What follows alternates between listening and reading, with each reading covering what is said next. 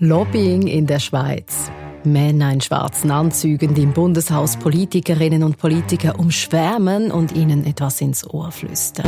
Alles Klischee. Die haben durchaus auch mal blaue oder graue Anzüge an. Kleiner Scherz. Nein, die Sache ist komplexer und spannender. Klar.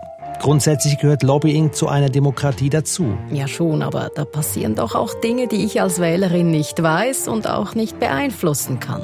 Darum wollen wir zeigen, wie viel Power Verbände und Lobbys in der Schweiz entwickeln können. Wie funktioniert Lobbying in der Schweiz?